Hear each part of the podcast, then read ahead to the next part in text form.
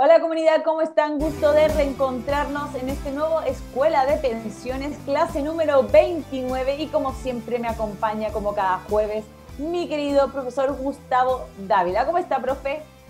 Hola Yasmina, súper, súper acá en el sur como siempre, en esta linda ciudad. Eh, se nos mejoró el tiempo, ayer tuvimos un día medio nublado con algo de lluvia, hoy día en la mañana igual, pero se nos arregló ahora en la tarde el tiempo y ya mañana y el fin de semana vamos a tener un clima espectacular. Así que si alguien quiere venir a pasar la Navidad en esta zona, se va a encontrar con un tiempo buenísimo.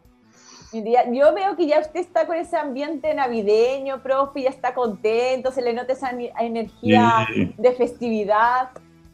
Sí, la verdad que esta es una bonita fecha. Eh, a mí me trae hartos recuerdos por los recuerdos obviamente de niñez, igual por lo que uno disfruta con los hijos, así que me gusta esta instancia. Así que a disfrutarla, tocó buen fin de semana, buen tiempo, que aquí siempre uno apela que ojalá exista buen tiempo y ahora va a coincidir. Así que estamos ahí con optimistas. Después nos contará la próxima semana y cómo, lo celebro, pero ya eso lo dejamos para el próximo programa. Pero tenemos que comenzar la clase eh, número 29 del día de hoy y vamos a terminar un tema que ya veníamos arrastrando durante las dos últimas semanas y que lo dividimos en tres capítulos diferentes, que es todo este tema de la ley que implementó el pilar solidario, los diferentes aportes, y cómo se financian esos aportes. Ayer, digo, ayer, la semana pasada, que parece que fue ayer, la semana pasada estábamos hablando de todo lo que es el concepto de, también de las cuentas nacionales. Bueno, ahí usted nos contó ese bombazo, profe, de dónde sale el capital para financiar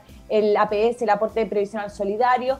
Pero hoy, como lo prometimos también, lo prometido es deuda, vamos a traer varios ejemplos para intentar explicar todo lo que hemos estado explicando en las últimas eh, semanas y queda más una, una, forma mucho más clara, ¿verdad? Que quede más, eh, siempre con números y con gráficas, queda todo mucho más claro, ¿verdad, profe?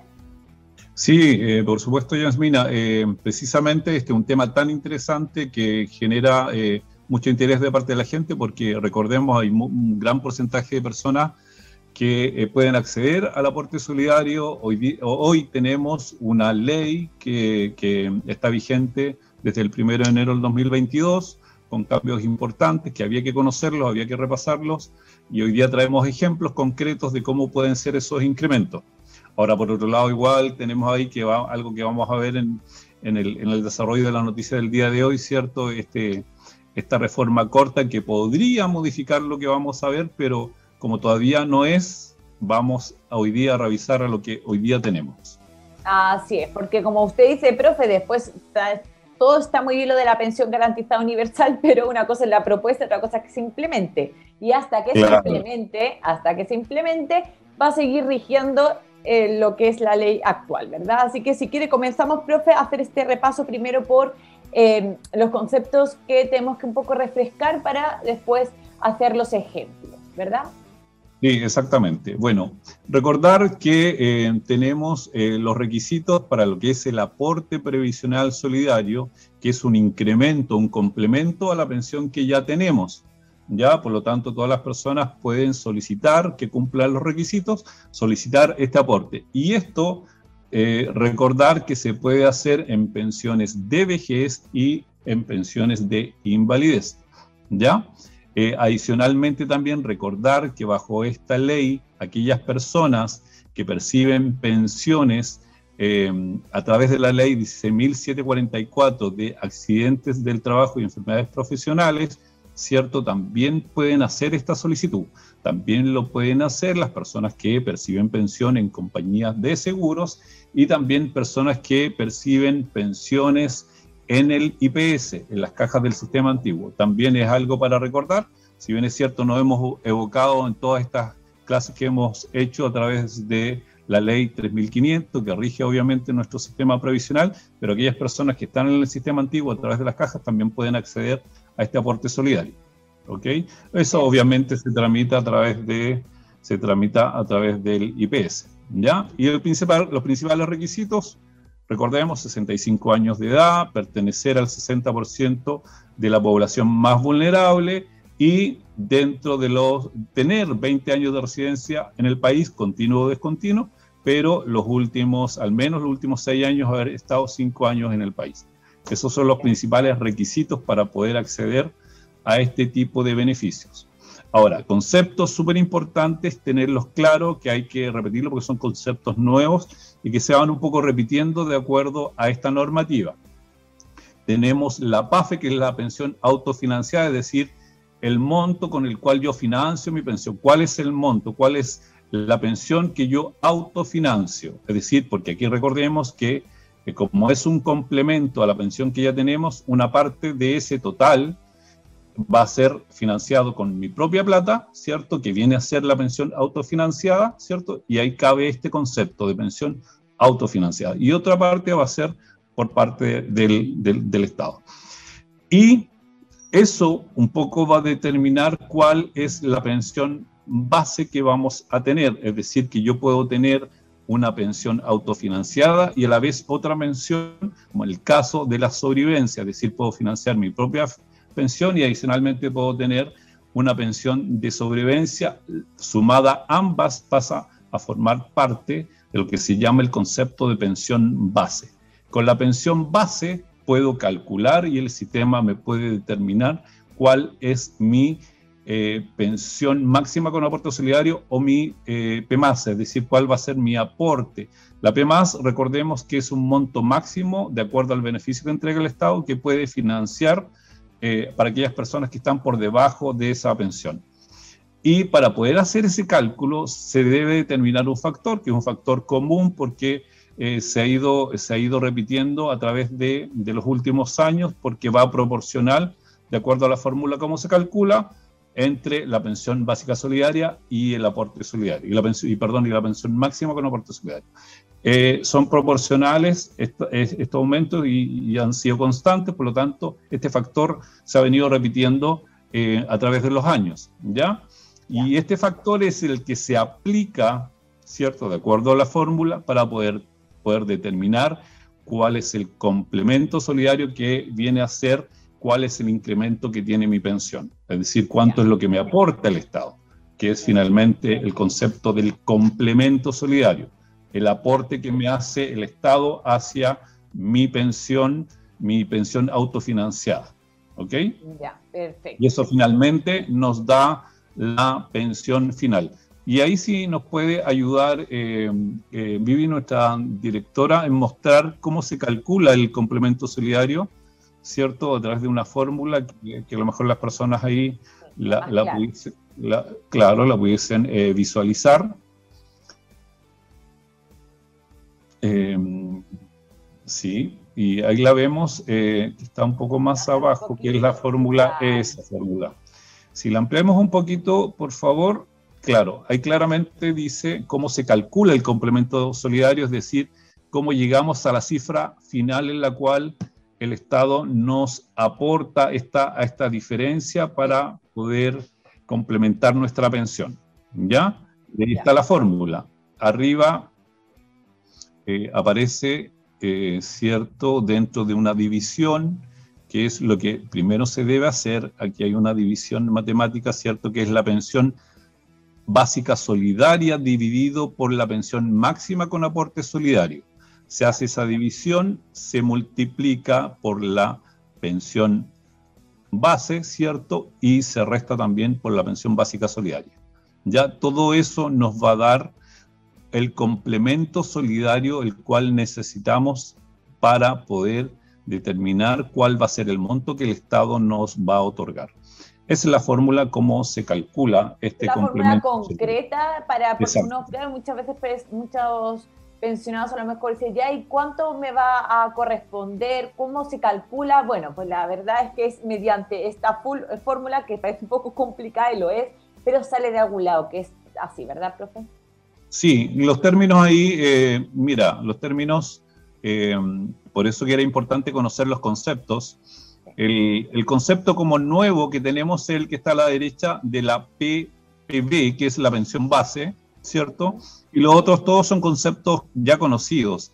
La PBS es la pensión básica solidaria, la PMAS es la pensión máxima con aporte solidario y también tenemos ahí a la, a la izquierda, restando la pensión básica solidaria también. Ya todos son conceptos conocidos, salvo la PB, que es la pensión base, y ya vimos eh, y vamos a ver ahora cómo eh, eh, es, calculamos o llegamos a esa pensión base. Ya recordemos que la pensión base puede ser de acuerdo a la pensión autofinanciada o más alguna otra pensión como una pensión de sobrevivencia que, que obtenga la persona que está solicitando esto. ¿ya? Y todo eso nos da el complemento solidario, nos da la cantidad final que se debe complementar a nuestra pensión. Perfecto. Profe, y entonces vamos a ver algunos ejemplos ya para, para que nos quede más claro todo lo que se está explicando. Exactamente, sí, vamos a ver un ejemplo y antes de eso una pequeña gráfica mostrando cuál es la pensión final. La pensión final finalmente es la pensión base. Sí, la pensión base más el complemento solidario. Eso nos da nuestra pensión final. Es decir, recordemos que podemos tener nuestra pensión autofinanciada con nuestro propio dinero, más este complemento solidario que nos entrega el Estado, ya este beneficio que entrega a través de la ley el Estado, y todo eso nos da nuestra pensión final. Y como bien dices tú, vamos a ver algunos ejemplos para que quede obviamente mucho más, claro, para las personas. Y antes de, de mostrar estos ejemplos, hay eh, una modificación que se fueron dando a través de los últimos tres años con respecto a cuál fue el incremento real del aporte solidario, cuáles fueron las cifras máximas a las cuales se podía acceder con este beneficio. ¿ya? Y recordar, y como estamos justo en el límite, estamos en diciembre, que a partir de enero del 2022 se produce todo este cambio o, la parte final de esta modificación de este tiempo en el cual se fue sectorizando por edades este tipo de aumento de eh, beneficios, ¿ya?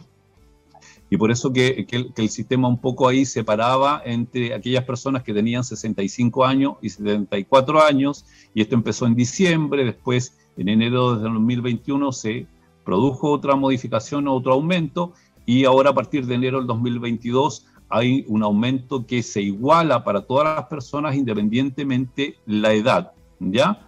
Eh, y, bueno, eso eh, lo que vemos en pantalla, por ejemplo, son las cifras que se fueron dando a través de diciembre del 2019, cuando se empezó a implementar esta modificación de las cifras puntualmente que otorgaba el Estado como, como beneficio. Ya precisamente ahí están, eh, empezamos con una cantidad de 407 mil pesos de pensión máxima con aporte solidario hasta ahora, hasta el próximo, este, este, mes que viene, enero del 2022, en que vamos a llegar a una cifra de 520 mil 367 pesos.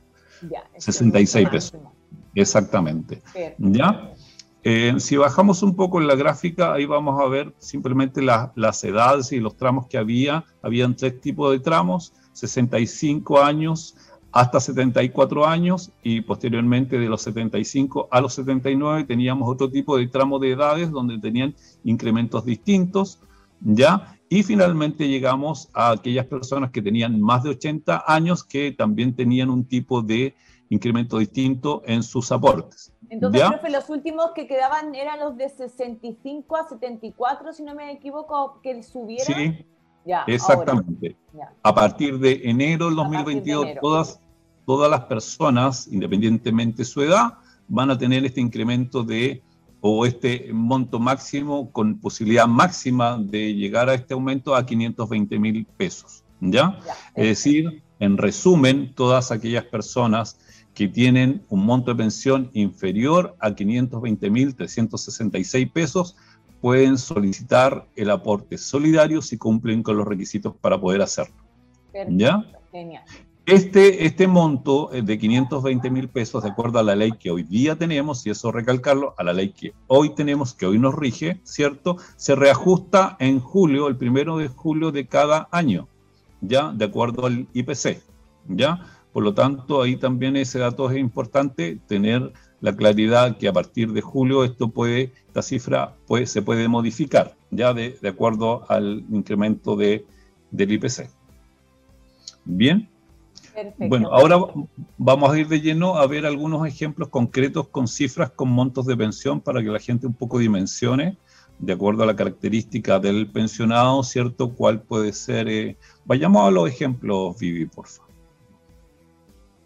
Aquí tenemos un primer ejemplo que, tiene que ver con, con, el aporte solidario, lo que dice ahí, por ejemplo, APS significa aporte previsional solidario, para un tipo de pensión de invalidez.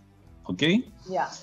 Y, este, y este tipo de, de ejemplo es para una persona que es menor de 65 años, y dice ahí, antes de cumplir 65 años. ¿Ya?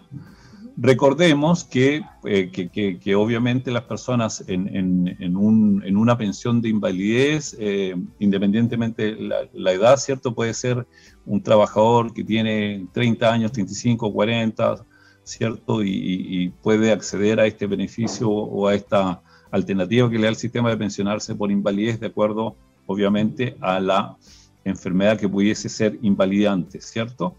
Eh, bueno, y en algunas situaciones, ¿y por qué vemos una cifra, de acuerdo al ejemplo que tenemos aquí, una cifra que no es muy alta en relación a una pensión, ¿cierto? Estamos hablando, y ahí dice en el primer párrafo, pensión de invalidez, pensión base de 85 mil pesos, porque eh, quisimos llevar este ejemplo porque hay mucha gente que tiene pensiones de invalidez relacionadas con estos montos, ¿ya? Y, y explicar lo que eh, muchas personas que se pensionan por invalidez eh, no pueden acceder al seguro de invalidez y sobrevivencia, es decir, no tienen el aporte adicional de parte de la compañía de seguros porque no cumplían con el requisito, no estaban cubiertos, ¿ya?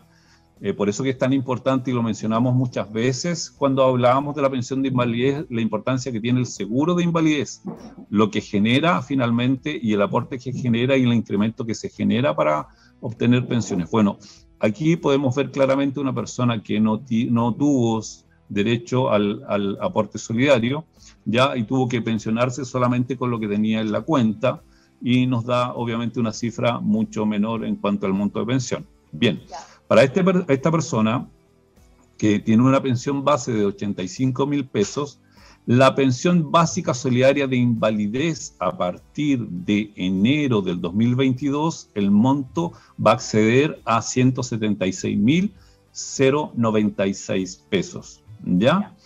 Es decir, que ese va a ser el monto eh, máximo de la pensión básica solidaria a partir de enero del 2022, que también se va a reajustar en julio, ¿cierto?, de cada año, pero a partir de enero esa va a ser la cifra. Por lo tanto, el aporte previsional solidario de invalidez para esta persona va a ser la pensión máxima, que, perdón, la pensión eh, básica solidaria que vamos a tener a partir de enero, ¿cierto? Menos la pensión que hoy día está percibiendo la persona. Eso nos va a dar una diferencia y esa diferencia es la que va a existir de incremento para esta persona a través de este aporte eh, previsional solidario de invalidez, que le va a ser incrementar, en este caso a la persona, a un monto de 176.096 que debe coincidir efectivamente, como estamos hablando, que esta va a ser la pensión eh, básica de invalidez, la, pensión eh, en la cual las personas pueden como mínimo optar a este, a este monto, se debe complementar en base a esa cifra. Por lo tanto, siempre va a, existir que la diferencia entre su pensión y la pensión básica eh, de invalidez va a ser la diferencia que el Estado le va a aportar para incrementar la pensión. Exactamente. Ya, perfecto. Bien, pasemos a otros ejemplos que también tienen relación.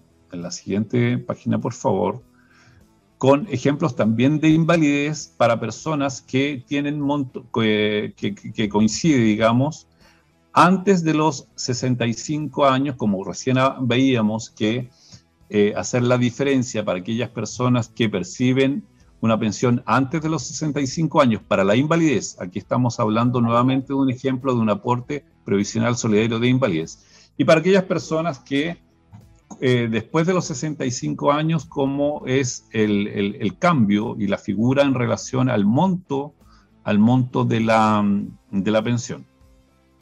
Bien, aquí tenemos, por ejemplo, una pensión de invalidez y una pensión base de 54 mil pesos, ¿cierto?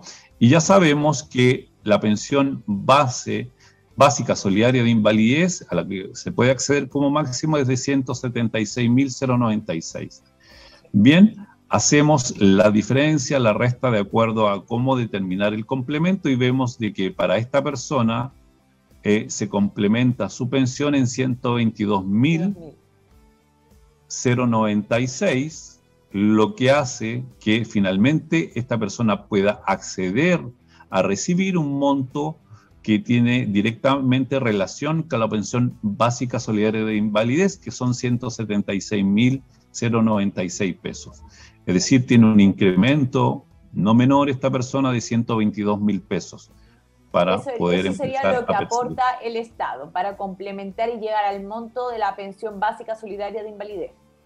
Exactamente, exactamente. Ahora, ¿qué pasa con esta misma persona si esta persona eh, eh, tuviese, obviamente, tuviese más de 65 años? Para que veamos la diferencia, ¿ya?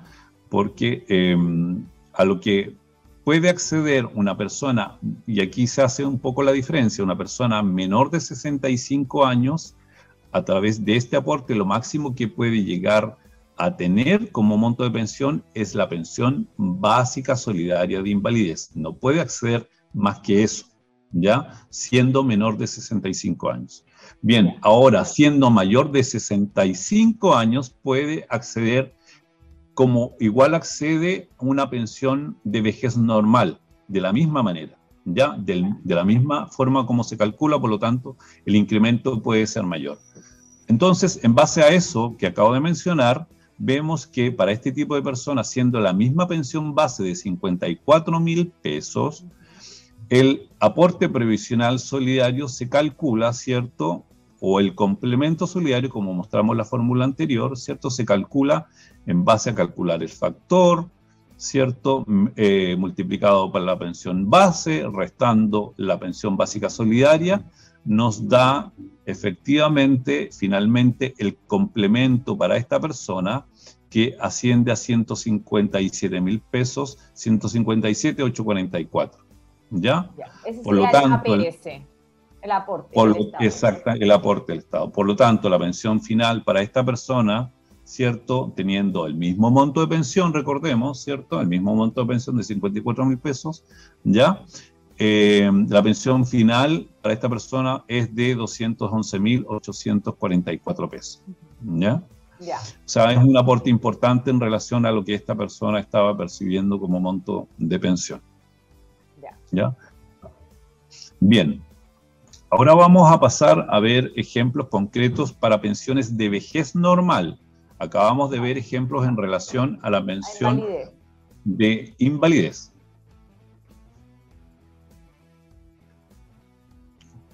Ah, perdón, sí. Sí, eh, sube un poquito, Vivi, porque sí, yo me equivoqué. Aquí estos son ejemplos también relacionados con eh, pensión de invalidez. Ya todavía no, no, no, vamos a pasar a la pensión de vejez. ¿Ya? ya. Vivi, Ah, un poquito más, señora directora, un poco más para arriba, arriba, arriba, estábamos. Sí, el mismo que estábamos viendo. Ahí, ahí, ahí, ejemplo 2, en el ejemplo 2. Ahí, ahí. Sí, ¿Y, por qué quise traer este ejemplo? Que todavía es de invalidez para que la gente vea un poco qué pasa, qué pasa con aquellas pensiones que están por sobre la pensión básica solidaria de invalidez, que eran los 176 mil pesos. ¿Ya? Aquí tenemos una persona que, eh, que, tiene, eh, que es menor de 65 años y percibe una pensión base de 200 mil pesos. ¿Ya? Recordemos que esta es una pensión de invalidez, es menor de 65 años y percibe una pensión de 200 mil pesos. Para esta persona, como es menor de 65 años, lamentablemente no tiene aporte, porque recordemos que siendo menor de 65 años, lo máximo que puede acceder son a 176 mil pesos. ¿Ya? Y em, por lo tanto, esta persona lamentablemente tiene que esperar a cumplir la edad de los 65 años para poder acceder de manera eh, como una pensión de vejez normal acceder al beneficio del aporte. Y aquí tenemos, efectivamente, después de los 65 años, ¿qué pasaría con esta persona? ¿ya? La pensión base obviamente sigue siendo la misma, 200 mil pesos, pero aquí ya que, claro, ya calculamos y calculamos el aporte previsional solidario de la misma fórmula, ahí está la fórmula, ¿cierto? ¿Ya? Y nos arroja que tiene un aporte de 108.496 pesos. Lo que finalmente arroja una pensión final para esta persona, sus 200 mil pesos más el APS, de 308.496 pesos. ¿Ya? Entonces, por eso que es tan importante es saber para la mención de invalidez que existe un antes de los 65 años y existe un después de los 65 años. ¿Ok? lo máximo, entonces, porque claro, lo máximo que se puede aspirar con menos de 65 años con una pensión de invalidez es a tener un monto total final de 176 mil pesos. Si uno tiene igualar a la igualar. igualar a la pensión básica solidaria de invalidez. Ya que son 176 mil pesos. Bien. Ahora sí vamos a pasar al aporte solidario para las pensiones de vejez normal. ¿Ya? Y ahí obviamente destacamos el hecho de que es a partir de enero del 2022 y recordando que puede ser, ahí dice APS en RP, que es retiro programado, o RRBB, que es renta vitalicia, 65 años y más, porque a partir de enero del 2022 solamente eh, basta con tener 65 años o más para solicitar el aporte solidario. ¿Bien? Pero fue una cosa eh, aquí, interesante porque estaba preguntando un miembro de la comunidad, Lucía Huayquilaf, espero haberlo dicho bien, también dice, también se aplica para los pensionados por rentas vitalicias, de ahí podemos ver que también. Este Exactamente, sí, claro, por supuesto. ¿Ya? Recordar ahí que el aporte previsional solidario para las pensiones de vejez e invalidez, en retiro programado a través del FP, renta vitalicia, la ley 16.744 y, también en las cajas del antiguo sistema. ¿Ya? Ya, perfecto. Bien. Entonces, tenemos aquí un ejemplo y quisimos traer tres ejemplos para eh, un poco diferenciar los montos de pensión y cuál puede ser el incremento. Recordemos que esto es lo que tenemos hoy, ya con la ley 21.190 que rige a partir de enero del 2020. Bien, tenemos una pensión de vejez y tenemos una pensión base en el primer ejemplo de, y si lo ampliamos un poquito, Vivi, para que la gente lo pueda ver, por favor, de 185 mil pesos, el, que, el, gráfico que está a la izquierda, ¿ya? Y pusimos ahí arriba, para que la gente recuerde igual, la, la, fórmula, cómo se, cómo se calcula el complemento. Bien, y tenemos y calculamos cuál va a ser el aporte de esta persona, ya el APS o complemento solidario, ¿cierto? Y ahí está la fórmula y cambiamos las cifras, ¿cierto? Tenemos la pensión base, tenemos el factor, más la pensión base de esta persona, que eh, son 185 mil pesos, lo que nos arroja un aporte, en este caso, para este monto de pensión de 113 mil 566 pesos lo que nos arroja como una pensión final, ¿cierto? Tenemos el aporte más la pensión base y lo que nos arroja una pensión final, en este caso de 298.566 pesos, ¿ya? Estas cifras están calculadas de acuerdo a enero del 2022, porque aquí está actualizado el monto de la pensión básica solidaria que va a ser a partir de enero del 2022, ¿ya? Ya, perfecto. Bien, y tenemos el de la derecha un ejemplo en base a, esta misma aporte previsional solidario de vejez, en base a una pensión base de 250 mil pesos. ¿Ya? Tenemos el mismo ejemplo y eh, la misma fórmula, ¿cierto? Y esa fórmula nos lleva a cuál es el aporte previsional solidario. ¿Ya? En este caso, el aporte para esta persona asciende a 91.596 pesos. ¿Ya? Bien, lo que finalmente al sumarlo como pensión final y al sumarlo con la pensión base de esta persona nos arroja un monto final de 291.596 pesos de monto de pensión. ¿Ya? Me parece, disculpa, disculpa, y creo que la persona que hizo la sumatoria de esto no está correcta. Ah, claro, no, profe, son 200, no, son 341 mil, ¿puede ser? Exactamente. ¿Me equivoco? Sí. sí. Está mal hecha la suma, son 341 mil. Ahí la señora directora Exactamente. está poniendo con el lapicito, va a poner 341 mil. 341.596 pesos, ¿ya? Porque ahí, sí, o sea, ahí hubo un error ahí en la, en la sumatoria de... Ese sería el monto total que obtendría una persona que tiene como pensión de, como APS, como aporte eh, previsional solidario, más su pensión base, quedaría en 341 mil. Esa es la pensión final, ¿ya? Es el concepto. Final. Pensión final, ¿ya? Súper está colocando y qué profesional la señora directora, y ahora ya está viendo ahí todo el dato perfecto. Ahí, se, ahí se ve bien, 341 Correcto, súper. Ya, ahora pasamos al de abajo. Ahí. Ahora el de abajo igual para que personas obviamente con un mayor monto de pensión o pensión base, ¿cierto? Autofinanciar. Recordemos que esta pensión base puede, para recordar el concepto de pensión base, tenemos la pensión autofinanciada o la sumatoria de otra pensión como una pensión de sobrevivencia. Ambas nos pueden dar como una pensión base al sumarla ambas, que pues, se puede dar en el caso de, una persona que tiene su propia pensión autofinanciada más una pensión de sobrevivencia. Sumada a ambas nos da la pensión base. O puede ser simplemente una persona que solamente perciba su propia pensión autofinanciada y ese monto nos da la pensión base. En este caso, 450 mil pesos. ¿Ya? La misma forma, como se calcula, ¿cierto? El APS, está la fórmula, y finalmente para este tipo de personas nos arroja un incremento o un aporte eh, complementario de 23.996 pesos. ¿Ya?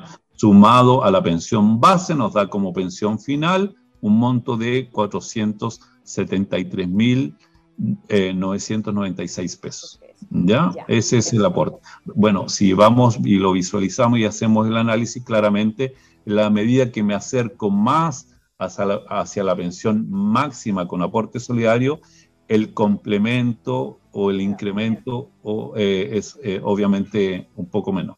¿Ya? Profe, eh, una pregunta porque ya me imagino que creo que ya hemos terminado con los ejemplos y aquí hay alguna pregunta que también está haciendo la comunidad y dice Lucía, ¿Este aporte eh, es, automático o se debe solicitar? Pero me refiero, Lucía, ojo, nosotros estamos hablando de la pensión garantizada universal, ¿eh? que, yo, ahora vamos a hablar más tarde de ello. Estamos hablando de lo que es actualmente el aporte previsional solidario que hasta que entre a regir este pensión garantizada o que se apruebe, porque todavía no se ha aprobado, es lo que está actualmente en el sistema y es lo que estamos explicando. Pero aún así, profe, este, eh, ¿cómo se lleva a cabo este aporte previsional? ¿Hay que pedirlo? ¿Se hace automáticamente? Hay que, ¿Cómo se realiza? Hay que solicitarlo. Recordemos de que el, aporte previsional solidario tiene sus requisitos que se deben cumplir.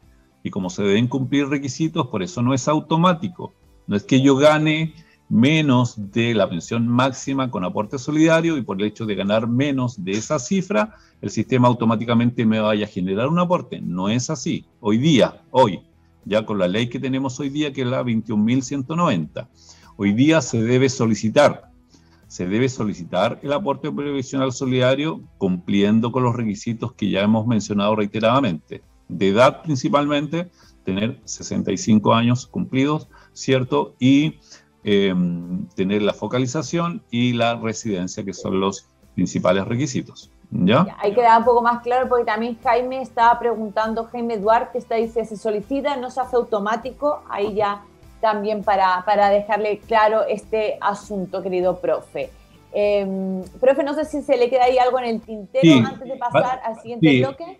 Algo importante que estamos viendo, el tema de la pensión eh, de vejez, ¿cierto? Y con el aporte solidario, Recordar que hoy día con la ley, con la nueva ley que tenemos, que rige a partir de enero del 2020, lo que generamos como aporte previsional solidario o complemento de nuestra pensión sale de la cuenta individual de las personas que hicieron la solicitud a partir de enero del 2020. ¿Ya? Es decir, que hoy día en, en la práctica las mismas personas están como autofinanciando este aporte previsional solidario. Cuando las cifras de los montos de sus cuentas individuales lleguen a cero, va a ser el Estado quien va a pagar el total de la pensión autofinanciada calculada más el aporte previsional solidario. ¿Ya? Eso es la ley que hoy tenemos. ¿Ya? Es lo que veníamos comentando de tan escandaloso también que mucha gente no sabía con respecto de dónde salen los montos del APS. Profe, una, una pregunta también está diciendo por aquí Guillermo Núñez, ¿dónde hay que solicitar el APS? ¿Dónde se solicita? Eh, dependiendo de la institución donde uno esté pensionado, ¿ya? Si es obviamente la FP, se puede solicitar el FP, aunque igual uno lo puede ir directamente al IPS a solicitarlo. El IPS simplemente informa en qué FP está y eso después el IPS lo, lo, transcribe a la FP donde uno está, los recursos, digamos, para, ¿ya? O, el aviso que se ganó el derecho, ¿ya? Que se ganó el derecho al beneficio o si, si es la compañía en la compañía, o si es la caja donde uno está, las personas que están en el sistema antiguo, ¿cierto? En el IPS. Perfecto. Profe, tenemos que pasar ya rápidamente al siguiente bloque porque se nos ha pasado la hora volando. De hecho, vamos ajustaditos como siempre, corriendo. Pero vamos a pasar al siguiente bloque, señor. Ahora, por favor, la noticia de la semana.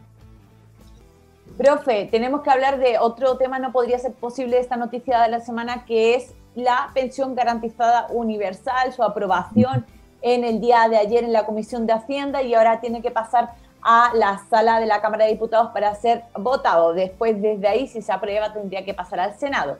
Pero más allá de todos los trámites legislativos, se espera que se apruebe en enero y que se empiecen a hacer los primeros pagos incluso en febrero, profe.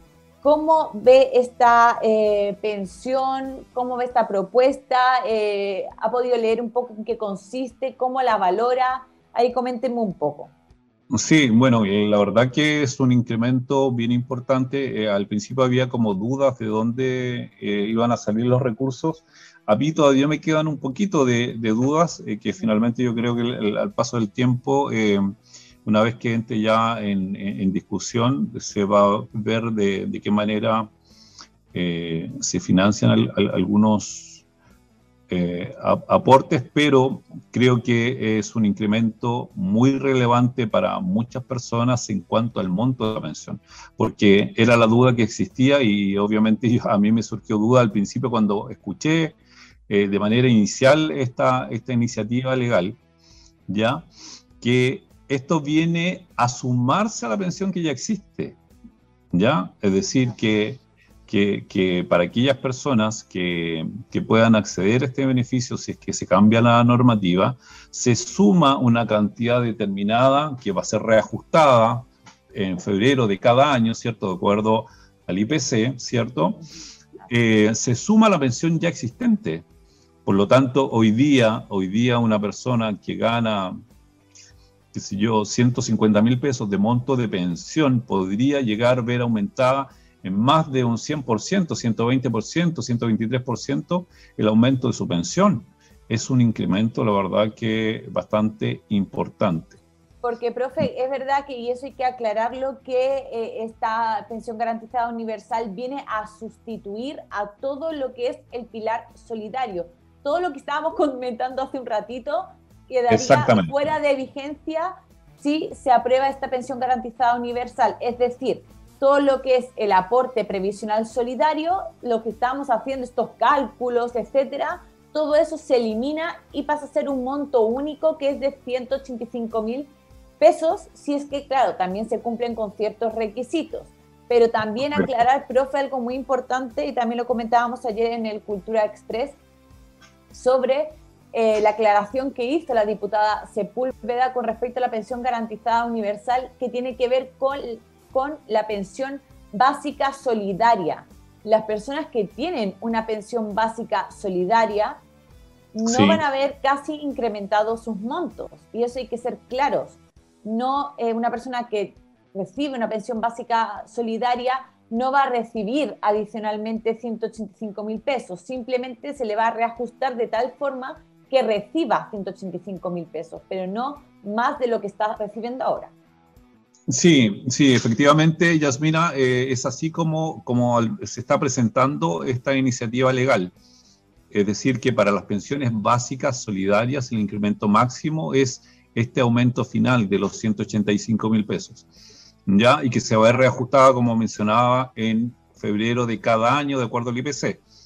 Eh, lo, que, lo que yo analizo es lo siguiente, y un poco la discusión que teníamos con muchos afiliados, que, los cuales empezaron a visualizar que a través del pilar solidario, principalmente de la mención básica solidaria, ellos visualizaban de que muchos de ellos percibían pensiones muy similares a personas que nunca habían cotizado en el sistema. Y yo creo, no es por, no, no es por eh, desmerecer el, incremento que toda persona aspira a tener a través de esta pensión básica solidaria, pero creo que un poco, si podemos decir, se hace un poco justicia en relación a aquellas personas que han cotizado su, toda su vida laboral y reciben pensiones muy similares. ¿ya? Es decir, que una persona hoy día que recibe una pensión muy similar a la pensión básica solidaria va a incrementar efectivamente de manera considerable a través de esta medida, ¿cierto? Su pensión en, casi un 100% y hace una diferencia en relación a la, a la persona que nunca cotizó en el sistema previsional.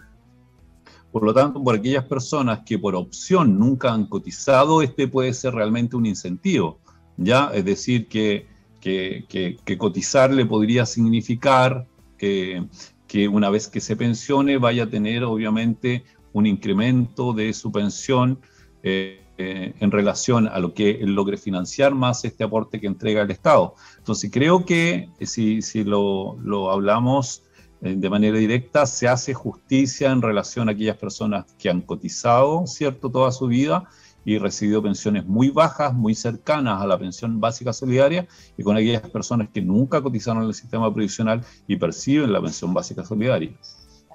Profe, entonces, claro, eh, lo que estábamos comentando, em, hay que cumplir también eh, ciertos requisitos, también hay que recordar que va a ser para todas las personas mayores de 65 años, una, una vez más, y esto lo hemos comentado también bastante, se deja fuera a las mujeres que jubilen a los 60 años y solo podrán optar al beneficio a partir de los 65. Todo, todo el universo de personas que eh, obtengan este beneficio tienen que contar con 65 años. Así que espero que se hagan en el futuro cambios, por lo menos para que las mujeres que puedan y decidan jubilarse a los 60 puedan optar desde ese momento con la, con la pensión. Pero por ahora, esto, con esta pensión garantizada, pero por ahora no. Tener 65 años, también el mismo concepto más o menos de residencia que nos contaba también antes, tener ese mínimo de 60, de, 60 años, de 20 años de residencia en el país, em, continuos o discontinuos también decían, y formar parte de este 90% más vulnerable de la sociedad también. Es un incremento importante, Yasmina, porque claramente eh, saltamos de un 60% a un 90% de vulnerabilidad que, es no menor, que ahí obviamente entramos a cifras de montos de pensión de personas de 600 mil pesos aproximadamente hacia abajo. Todo, ese tipo de personas que perciben e, ese monto de pensión van a poder acceder eh, al 100% de este incremento de monto de pensión. Recordemos que va a haber igual un, porcentaje, un porcentaje eh, no menor de personas que entre los 600 mil pesos y los 900 mil pesos van a poder acceder también a incrementos que no son al 100% de este, de, este beneficio, de este monto de, de, bonos, sino que, o de, o de pensión eh, garantizada universal, sino que va a ser eh, una proporción, ¿ya? Pero sí se va a garantizar esta pensión para aquellas personas que formen parte de este, eh, de, este del 90% de las personas que perciben eh, menos de 600 mil pesos. Así es, quedan prácticamente los únicos que han excluido son el 10% más rico del país, que son aquellas personas que tienen una pensión autofinanciada de más de un millón de pesos. Ese es el rango de personas que quedarían excluidas. De un millón para abajo con pensión eh, autofinanciada podrán sumar a este monto de pensión 185 mil pesos. Pero ojo, como decía el profe, eh, hay entre el 80 y el 90% más vulnerable. Ese rango es cuando va a ir bajando los 185 mil pesos, va decreciendo 150 mil, 100 mil pesos y 50 mil pesos, si no me equivoco. Va a ir decreciendo dependiendo de los... Sí. Sí, de, acuerdo a la cifra que percibe la persona, eh, aproximadamente, mira, el, máximo son los 185, pero de ahí ya eh, cerca de los 700 son 155 mil, cerca de los 800 son 95 mil pesos de incremento, cerca de los 930 son 35 mil pesos y muy cercanos al millón de pesos van a tener un incremento eh, mucho menor de 5 mil pesos aproximadamente. Así es, profe. También dice por aquí Verónica Vázquez, dice, ¿la pensión garantizada igual es para aseguradoras? Es correcto. Aquí el requisito, y, y, por ahí lo, lo, estuve leyendo, es para aquellas personas que basta con tener 65 años de edad, si están pensionadas o no pensionadas, que ese ah, también es, un, es un dato no menor que aparece ahí como dentro de las propuestas. Es decir, que habla de aquellas personas que, se han pensionado o no. Eso viene un poco también a, un poco hacer una diferencia en relación al sistema previsional, es decir, sin acceder al sistema previsional como tal, optando el beneficio de la pensión, ya la persona podría optar a esta pensión garantizada universal, solo por el hecho de tener 65 años. Así es, profe. bueno, sí. Y claramente, como bien dices tú, es para, para todas las personas, porque aquí en, en, las, en cómo se financia, y era la duda que existía al principio cuando, cuando se estaba haciendo esta modificación o esta propuesta a, la ley, era de dónde se iba a financiar este, este incremento o esta nueva pensión, y estamos viendo que nos salen, nos salen de, la, de las platas de los afiliados como la ley que tenemos hoy día que acabamos de analizar y, ver en estos últimos tres capítulos. Ya es decir, que aquí es financiada directamente con eh, nuevas modificaciones eh, o, impuestos eh, tributarios que se van a realizar, más ya el, financiamiento que tenía o disponía el Estado para el pilar solidario. Por lo tanto, por lo tanto, aquí también obviamente es para las pensiones bajo, bajo la modalidad de renta vitalicia.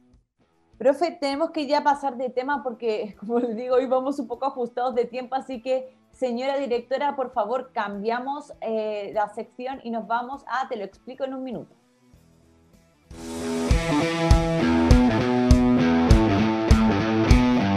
Cláusulas especiales de cobertura para rentas vitalicias. Soy Gustavo Dávila, asesor previsional. Hoy voy a explicarles en qué consisten este tipo de cláusulas. Hoy veremos periodo garantizado de pensión. Consiste en que la compañía, a través de una cláusula, garantiza el pago de la pensión de un 100% a los beneficiarios de pensión durante un periodo determinado. Depende del periodo en que el afiliado elija garantizar su pensión. Este periodo puede ser eh, de 10 años, 15 años, 20 años o 25 años de periodo garantizado. Eso lo elige el afiliado al momento de pensionarse. Por lo tanto, la compañía, si el afiliado fallece antes de este periodo, la compañía se compromete a pagar el 100% del monto de la pensión a los beneficiarios hasta que dura el periodo garantizado. Posteriormente pagará a los beneficiarios el porcentaje que de acuerdo a la ley le corresponde a cada uno. Si el afiliado al momento de pensionarse no cuenta con beneficiarios de pensión, puede dejar garantizada a cualquier persona que le estime conveniente durante el periodo de esa garantía.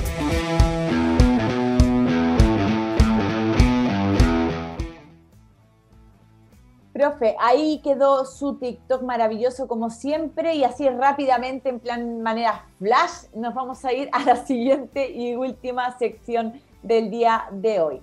Pregúntale al profe.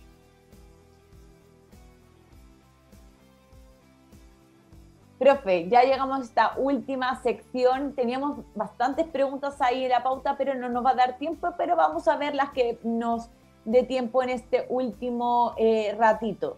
Si le parece, voy a saltarme unas que estaban delante, porque hay algunas más específicas y nos vamos directamente a esas. Eh, por aquí dice eh, Juan Andrés Pino Sangüeza. En el caso en el caso que una persona tenía una buena cantidad de ahorro, gasta gran parte de ello en financiar el fondo solidario y fallece, ¿el Estado devolverá los dineros a la cuenta para los herederos? Eso con respecto de acuerdo, a la... Sí, de acuerdo a la ley que hoy tenemos, ¿cierto? Si se gasta gran parte en que esa, esa persona financie su, su, aporte previsional solidario con sus propios recursos, ¿cierto? Con, con, el saldo que hay en la cuenta, solamente va a ser heredado lo que queda como, como saldo, ¿ya? Por lo tanto, esos, esos eh, aportes que la persona hizo en el momento en que no, no van a ser devueltos, ¿ya? Lamentablemente. Sí, lamentablemente. Por eso es que, en algún momento, en algún momento, si hay personas que se logran consumir todo el capital producto de su pensión autofinanciada más el aporte que sale de sus propias cuentas, podrían las cuentas quedar en cero y es ahí donde el Estado se hace cargo de todo el monto de la pensión. Pero claramente, como ya no va a haber saldo y si la persona fallece, obviamente no va a haber herencia eh, para nadie porque no va a haber capital que, sea heredado. Ya, perfecto. Entonces ahí quedó la respuesta. Profe, la siguiente pregunta, Raúl Martínez. Consulta, yo presenté el 15 de marzo el trámite de jubilación Volví el 19 de noviembre y la persona que me atendió me dijo que tenía que hacer el trámite de nuevo, pero que me, aconseja, eh, me aconsejaba eh, no volver hasta enero. ¿Por qué? ¿Qué debo hacer? Bueno, igual es, eh, falta como información, Yasmina, porque ¿qué pasó entre marzo y noviembre? O sea, si hizo una solicitud de pensión en el mes de marzo, habría que ver si cumplía los requisitos para hacerlo en marzo, por qué no lo hizo o no lo concretó en, el mar, en marzo, digamos. Esa es como la gran duda, por qué no se hizo ahí.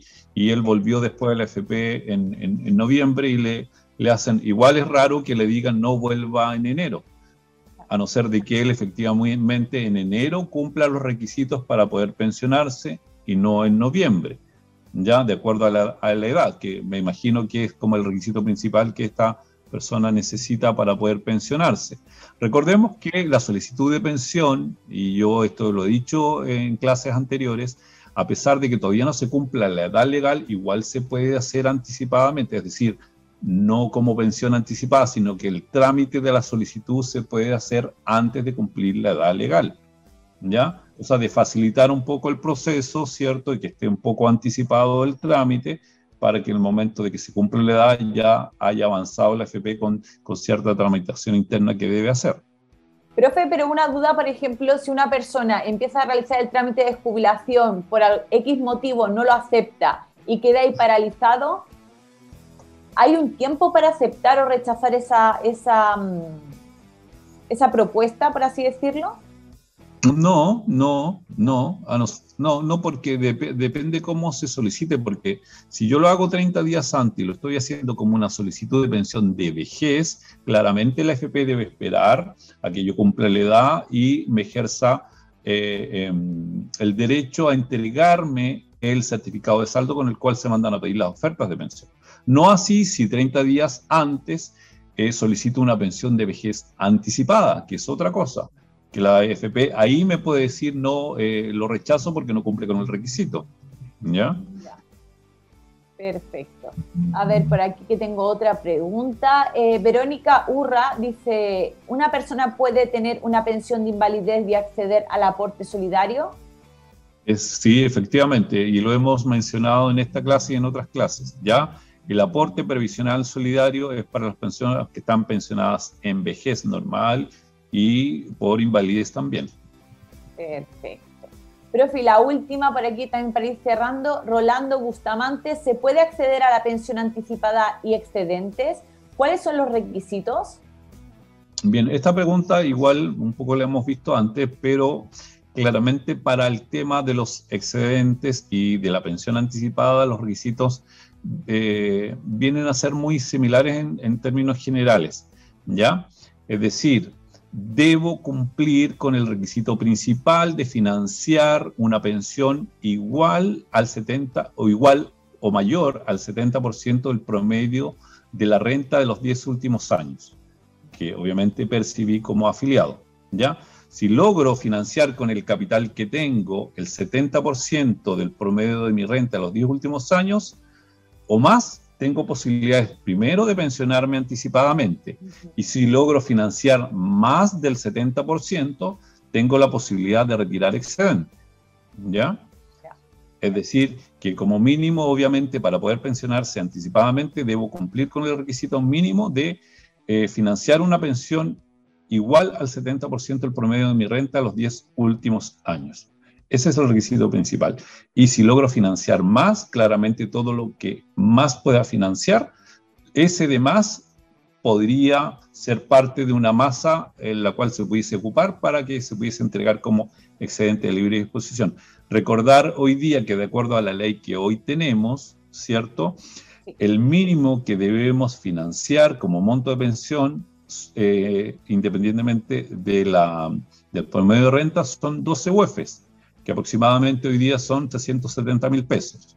O sea, no puedo financiar menos que eso. Si financio menos, no me puedo, eh, no puedo retirar excedente de libre eh, disposición. Para poder financiar aproximadamente ese monto de pensión hoy día, de acuerdo a cómo se calculan las pensiones en retiro programado, necesitamos aproximadamente unos 92 millones de pesos en la cuenta. Por lo tanto, todas aquellas personas que tienen, sí, que tienen menos que ese capital, la verdad que es, es imposible que puedan retirar excedente de libre disposición. Ya, perfecto. Profe, vamos a tener que dejar hasta aquí las preguntas del día de hoy. Como siempre, invitamos a la comunidad a que... 21 horas. Mire, profe, ahí me, se está chivando la Siri, que ya son las 21, tenemos que ir acabando. Em, como siempre digo, a la comunidad si quedan dudas, consultas que a lo mejor no hemos acabado de contestar. Estas preguntas las seleccionamos y las dejamos para el programa de la semana pasada. De hecho, estas preguntas que hemos contestado hoy eran de la semana pasada que nos escribió la comunidad. Así que si nos ve, como les digo, en directo, eh, en directo o en diferido, siempre comente porque nosotros pasamos chequeando después los programas para seleccionar esas preguntas e incluirlas en la pauta. Y aún así también les damos otra opción. Nos pueden escribir a través del mail producción arroba está ahí apareciendo en pantalla, producción arroba para escribirnos su duda consulta y la respondemos en la clase de la semana siguiente. Pedirle a la señora directora que coloque ahí en pantalla la información de contacto del profe que es tanto su mail como su WhatsApp. Ay, profe, por cierto, le está diciendo un miembro de la comunidad, Bernardo Larraín, que a ver cuándo le puede llamar. Está preguntando, profe, ¿cuándo me puedo poner en contacto con usted? Ahí está preguntando un miembro de la comunidad. es una persona que estaba eh, con un trámite de pensión de, de invalidez ahí pendiente. Ahí nos estaba escribiendo para que a ver cuándo le podía llamar. Así que lo mismo, ahí dejamos el mail, también dejamos el, el número del profe para que eh, pueda, puedan contactarse eh, de manera interna, privada con el profe ahí para solucionar alguna duda o si quieren incluso eh, tramitar su jubilación también con él. Así que, profe, ahora sí que sí tenemos que llegar al final del programa del día de hoy. Ya nos veremos después de las fiestas navideñas, que le veo muy contento, con muchas ganas. Así que le dejo estos últimos segundos también para que se despide usted de la comunidad. Sí, claro, por supuesto desearle a toda la comunidad, a cada una de las personas que todas las semanas, los días jueves, eh, se contactan con nosotros a través del programa. Eh, aquellas que no, igual que lo hacen por primera vez, desearles la verdad una muy linda Navidad. Ojalá todos pudiesen estar con sus seres queridos, que es como la principal motivación en estas fechas y como que dan esas ganitas de uno estar cerca de los seres queridos y ojalá todos pudiesen estar. Y aquellos que no, la verdad que tener la esperanza de que en algún momento, de acuerdo a lo que estamos viviendo hoy día, que puedan estar, ¿cierto? Y a veces una llamada telefónica, un mensaje hoy día que utilizamos tanto el teléfono, un mensaje siempre es bienvenido, deseando obviamente eh, y recordando o llamando, siempre un gesto como eso siempre es bienvenido en esta fecha. Así que con mucho cariño eh, les envío un saludo a toda, a toda la comunidad y que disfruten esta fiesta, esta, tengan una muy linda Navidad eh, junto a sus seres queridos y lo puedan pasar bien y disfrutar, que es lo más importante.